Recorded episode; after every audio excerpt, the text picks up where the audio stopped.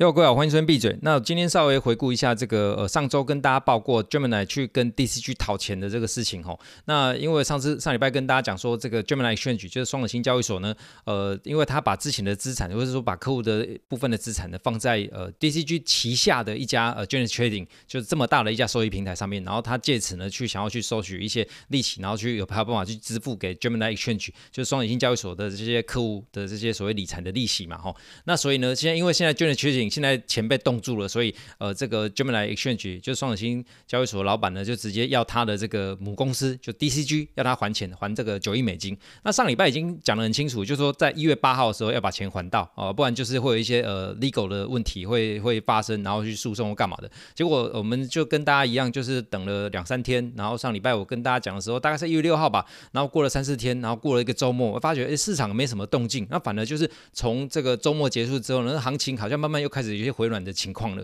那我呃，这这从这个结果来看，我当然就是按按照我之前的这个这些习惯，我当然就是跟大家，因为我之前有跟说跟大家说，哎，这个因为。因为上礼拜的时候，大家很担心说 DCG 突然就倒掉了嘛。但是我也是说，这个 DCG 呢，因为以它过去这十年来累积的这些资产，还有累它累积的这些这些 networking，其实你要是这个时候突然倒掉的话，我觉得是比较难的，因为它毕竟不是 FTX。你看 FTX 它过去这两年做多少广告，可是 DCG 没有做什么广告啊，它也没花什么么大钱啊，他而且他他那时候是一个月。一个月将近一亿美金这样赚钱的，所以他一直都是有一些呃实质，而且那是偏管理管理费用的收入嘛，所以其实你你说从这个呃这个这个资源度来看的话，我我当然是觉得说这个 DCG 它的这个它这个风险可能没大家想那么高。不过不管怎么说呢，上礼拜大家又弄了好像风风雨雨了，现在看起来没什么问题。可是上礼拜的情况是又随时又看到又有一家这个所谓的巨兽要倒掉了。呃，那当然就是我当然有这样提过说，我自己会觉得 DCG 呃它倒掉的机会。会不大，不不过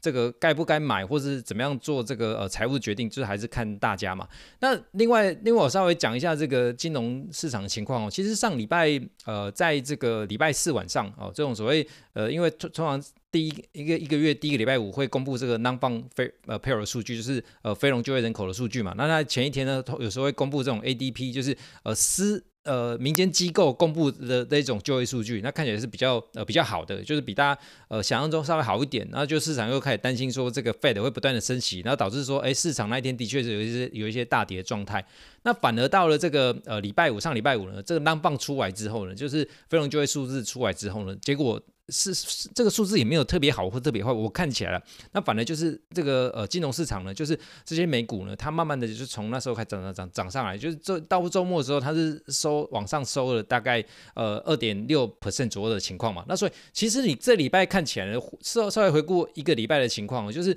其实现在的市场呢，我觉得是有一些资金是等着要进场的，因为从这个结果来判断，就是就是这样子。那包括说这些加密资产的部分，其实上礼拜。上礼拜五的时候，它虽然没有跟着呃没有跟着这个美股，没有跟着呃风险资产去反应，但是过周末之后，其实这个加密资产就慢慢涨上来。其实你看到那个涨幅看起来其实不会差太远。也就是说呢，其实虽然说大家把这个 DCG 的事情放在心上，然后大家也会都多少会担心说啊，这个会不会就又是另外一只黑天鹅，然后又造成整个这个整个加密圈子然后会垮台的情况。不过呢，他心里虽然是这样担心，可是又另外担心是，那万一这个事情没发生。那万一这个价格，万一这就完完完全往上涨的时候，他会担心自己手上没有货，所以他会买一些。我我觉得大家的这个逻辑大概就是这样子，就是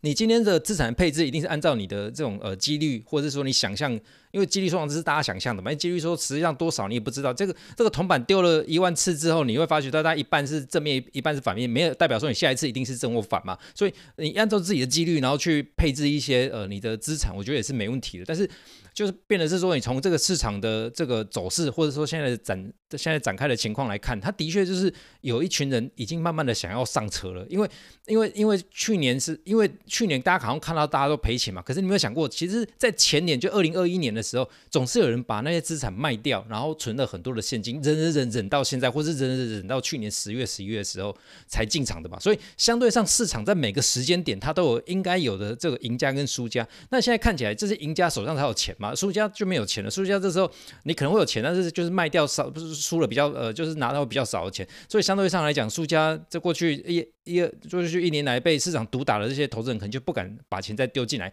可是市场还是涨啊？难道市场涨只有尬空吗？其实。不不见得只有这样啊，因为你你说你还有数据给大家参考一下，就是在呃这个 上周呃上呃应该是说呃去年年年底的时候，就去年底最后一周的时候，呃那时候的散户朋友们呃这个资金呢从这个大摩就摩根士丹利，我看那个是大摩吧，或是摩或是 Jerry Morgan whatever 我呃 whatever which more it's it's okay，就是反正他们这些呃资产管理公司统计的数据呢，就是呃在去年年底二零零二零二二年年底的时候。这个资金就是散户把资金从这个市场抽走的这个呃这个部分呢，其实应该是呃史上最大，但是这个区间我就没有看得太细。总之呢，在呃去年年底的时候。大部分的大部分的这个呃这个资金呢是认输的，因为因为还有包括应该还有包括一些机构法人的这个资金，他们年度年年度到底了嘛，总是要结算的这部分，那输的差不多了，这个上面有压力，他们也该砍的部位就要砍。那一般人一般人大家为了要过节嘛，因为这个呃亲朋好友可能要一些庆祝，你不手上不能太太少钱，所以你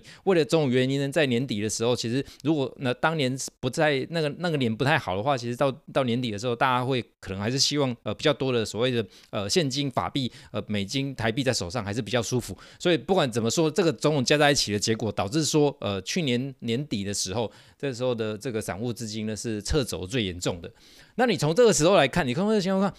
因为他们投降了，然后就有市场慢慢涨涨上涨上来。我们这个不是要去嘲笑谁，而是说从这个市场行为判断的话，其实目前来看，感觉起来这个市场应该是比较想往上涨。那如果是这样子的状态呢？包括说这个 DCG 的情况，我当然还是一样一样老老话一句，就是我没有说它百分之百不会倒，好，就像我也不会说这个百分之百中华民国不会倒，或者百分之百美国不会倒一样，很多事情都没有百分之百的。我那时候呢，在以前这个风险呃风险交易的单位，那时候老板讲过的一句话就是 There is no such thing called one hundred percent。好，总之就是没有事情是百分之百的。那回过回过来讲，我们现在只能说按照机会上面来看的话，我觉得我还是觉得现在的这个市场状况应该是偏往上。虽然说呢，现在已经是这个啊、今年是今年还算是现在还是虎年嘛，现在虎年就是虎尾巴，虎尾巴就是还是蛮呃，就是呃，有可能还是比较不好的这个呃 sentiment。因为你说为什么是虎尾巴什么重要呢？因为这个这个这个生肖这个老虎呢，在我看起来它是最像的最像熊的一个动物，就是中国生肖里面最像熊的动物，所以它现在虎尾巴呢，看起来好像就像是熊市的末端，好像也没那么的这个紧张了。因为市场的确是有一些鞭打，不过打下去就有一些反弹，现在的接手力道就是不弱。那接下来的发展呢？因为我当然知道今天晚上还有这所谓的那个 Jerome Powell，就是费里主席 Jerome Powell 出来讲话，然后这个明天还有 CPI 公布，那 CPI 可能可能慢慢下去，大家就会发觉这个 CPI 其实对市场的影响性也越来越低的，因为市场会麻痹的，因为市场对这个市场最有。最有感受的一群人就是资金最紧张，然后不管是加杠杆的，或是呃，就是手上没有很多钱，然后硬要来市场那边乱乱参与的，那所以这些人把这些人炒掉之后，其实市场这些对这些数据的反应，你就会感觉到，其实他们回到所谓基本面，就是说现在看起来，你这各方面的数据看起来好像也没那么差。对，虽然说我们大家就不管是机构还是个人，大家都感觉到说接下来的这个年底的行情，呃，年底的这经济状况可能。真的会不好，不过目前来看就还没那么不好，因为有时候市场反映的东西，它可以不要走那么快的，或者说现在市场在反映的有可能就是呃这个 CPI 已经到顶了，因为去年的这个十一月、十月的时候看起来呃这个 CPI 也没有再往上创高了嘛，那所以接下来市场有可能已经开始预期接下来呃这个 Fed 会转向，或者说 Fed 不会动的这个事情，然后会去猜说啊市场比较缓和的情况下，那你是不是呃这个资金是不是要先暂时放，然后过来这边放？有时候这种有时候这种呃这种量已经不多了。然后筹码相对稳定的时候呢，这个一点点钱进来就可以让这个行情涨上去。那到时候